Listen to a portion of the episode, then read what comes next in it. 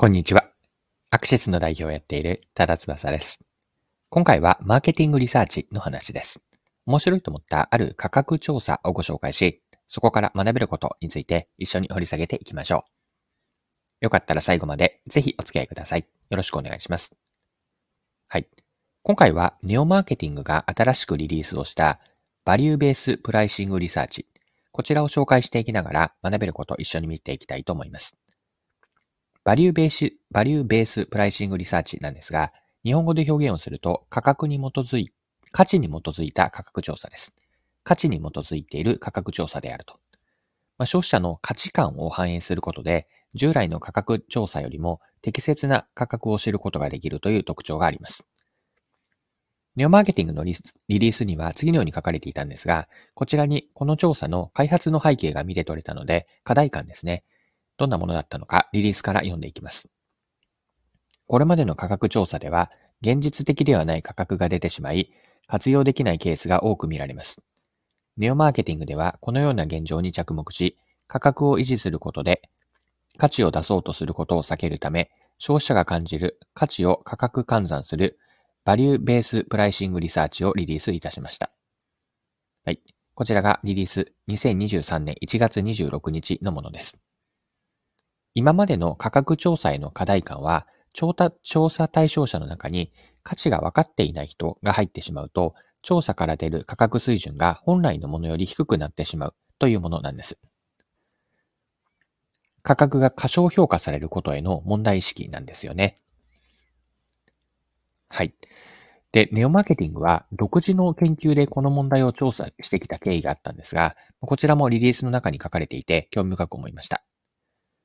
で、ポイントは3つあるんですが、価格調査への課題感ですね。改めて3つになるんですが、3つ言っておくと、カテゴリーの利用経験者と未経験者では価格感に差が出ると。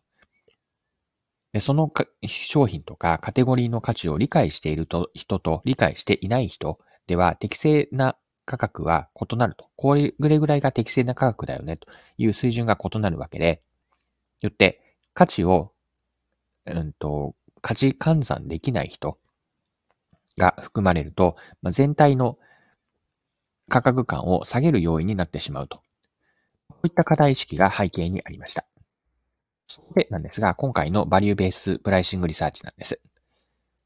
このリサーチの特徴は消費者が感じる価値に基づいた価格感が把握できることにあるんですが、従来の価格調査と比べてより正確に適切な価格はどのあたりかを把握できる調査なんです。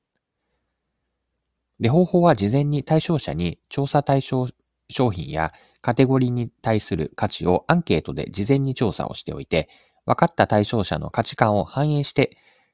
価格を分析するんです。これによって商品やカテゴリーに価値を感じている人の価値、または使ったことのない人や知らない人の価値というのを分けられることができます。まあ、ひとまとめにした全体の平均価格ではなくて、価値を見出している人、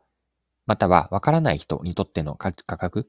まあ、この両方を見極められるというのが良いなと思いました。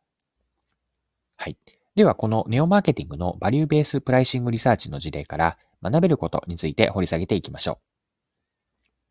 で、同じものであっても人によって価値と思うかどうかって変わりますよね。ネオマーケティングのバリューベースプライシングリサーチが良いアプローチなのは、いろいろな人をまとめて平均として価値を、平均として価格を出すだけではないということなんです。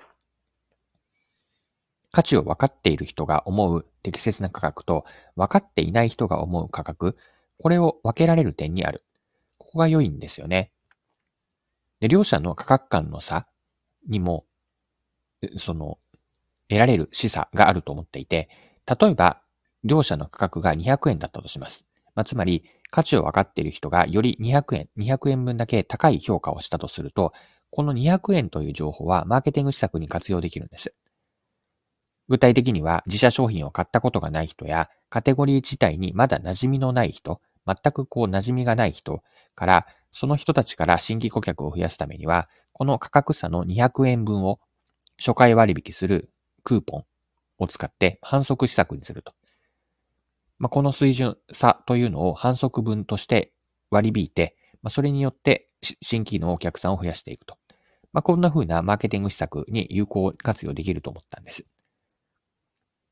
他にもバリューベースプライシングリサーチ結果は、価値を分かっている人の価格が把握できれば、安すぎる価格設定になってしまうことも防げるでしょ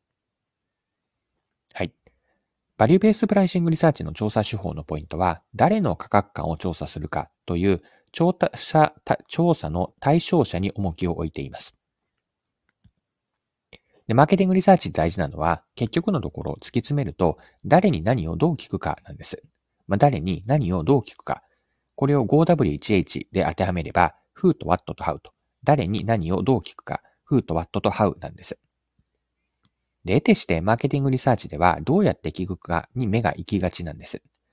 これは具体的な how のところになるんですが、例えばアンケートなのか、インタビューなのか、またインタビューにおいて、アンケートにおいて質問項目はどうするのか、どういうふうに聞くのか、どんな順番で聞くのかという調査設計のすごく詳細部分にあたるところです。もちろん調査の細かいところまで詰まる詰めることは後々は重要なんですが、しかしその前に誰に何をという who と what を決めることが大切なんです。で、who という誰に聞くのか、そして何を聞くのかの二つが前提にあって、まあ、どうやって聞くのか、